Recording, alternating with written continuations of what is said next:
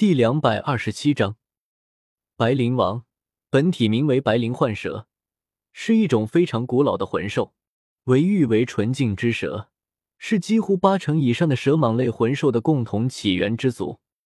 说白了，就八成左右的蛇蟒类魂兽都是由白灵幻蛇这一种里演化过来的。所以说，这是一种生态结构十分不稳定的魂兽，只要环境稍有改变。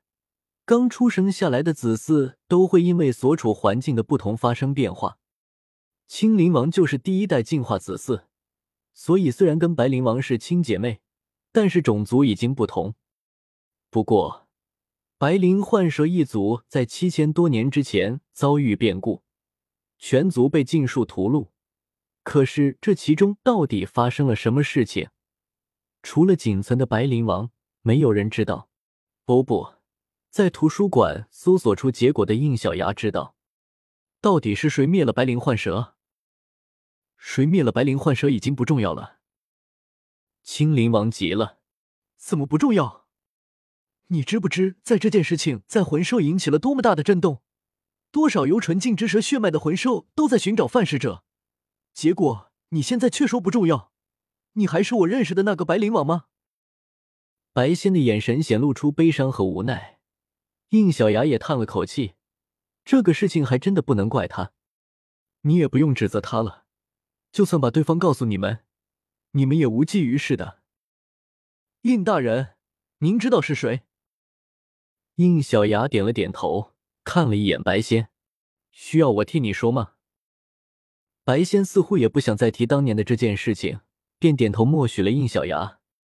嗯，简单点说，当时屠戮了白灵幻蛇的。是当今的蛇神，这个可不是名字，也不是大地树神那样的伪神，而是一个货真价实的真神。青灵王表情呆滞，一时间不知道说些什么，甚至也不知道给出怎样的反应。沉默了很久之后，才缓缓开口：“既然是蛇神，为什么要灭蛇？这个可真是个愚蠢的问题了。”应小牙无奈的捂着额头了。妹妹，你会去问蛇类武魂的魂师为什么要猎杀蛇类魂兽吗？对方是人类，这不会废话吗？魂兽要是成神了，你们会不知道？魂兽成神的道路几乎被封死，若是有魂兽有幸成神，那绝对是天大的事件。我不明白，难道说成神就一定要屠戮这么多魂兽吗？现在不是跟你讨论这种哲学问题的时候，你只需要知道，对方已经是神，与我们已经是两个世界的存在，恩怨仇恨根本无处而泄。哪怕对方降临在你的面前，在神的面前，凡物是无力的。白仙看着应小牙的眼神里流露出神光，一直以来内心的憋屈，今日第一次有人能理解他。好吧。那姐姐说的报恩又是怎么回事？这个你就得先问问你姐姐，为什么能在人类世界这么久不被发现了？面对这个问题，白仙并没有隐瞒，当然便将一把看似普通、十分朴素的白面伞召唤了出来。我之所以可以在人类世界，就是因为有这把断桥伞的保护。当年正是这把伞的主人舍命保护，我才得以在那场灾难中存活下来。隔着屏幕，青灵王自然是看不出来这把伞有什么特别。于是应小牙解释起来：“这把断桥伞是一件早已经失卖的武魂，当年它的主人是一个非常稀有的双武魂拥有者，而且两件武魂都是辅助类的武魂，这其中之一就是这把断桥伞，而另一个就是雨星琴簪。是的，白灵王并没有魂兽化形。”眼下这个人类的姿态，纯粹是白灵幻蛇特有的拟态能力，而保护他不被人发现真身的原因，就是这把断桥伞。当年这个武魂的主人，用生命代价，以秘术将断桥伞变成了白灵王的武魂，让他成为有史以来第一个拥有了人类武魂的魂兽。在武魂的庇护之下，不管是谁来看，白灵王就是一个人类。正是因为如此。我才躲过了屠杀，但是恩人却付出了生命。具体原因，青灵王是猜不出来的，但是大概意思他懂了。也就说，如果你当时被发现是白灵幻蛇，也会被后来的那个蛇神灭杀吗？白仙点了点头。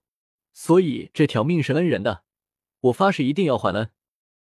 说实话，作为一人外人，我本不应该说三道四，但是你还恩的方式，实在是不能令人苟同。几千年下来，守着一个注定会逝去的生命，为了让他存活，不惜动用自己的修为，只为让他可以不断的重复这没有意义的生命。不，白仙突然变得激动起来，捂着自己的心口，泪雨梨花，怎可说没有意义？他存在在这里，就算他不记得了，他做过的一切，也都在我的心里。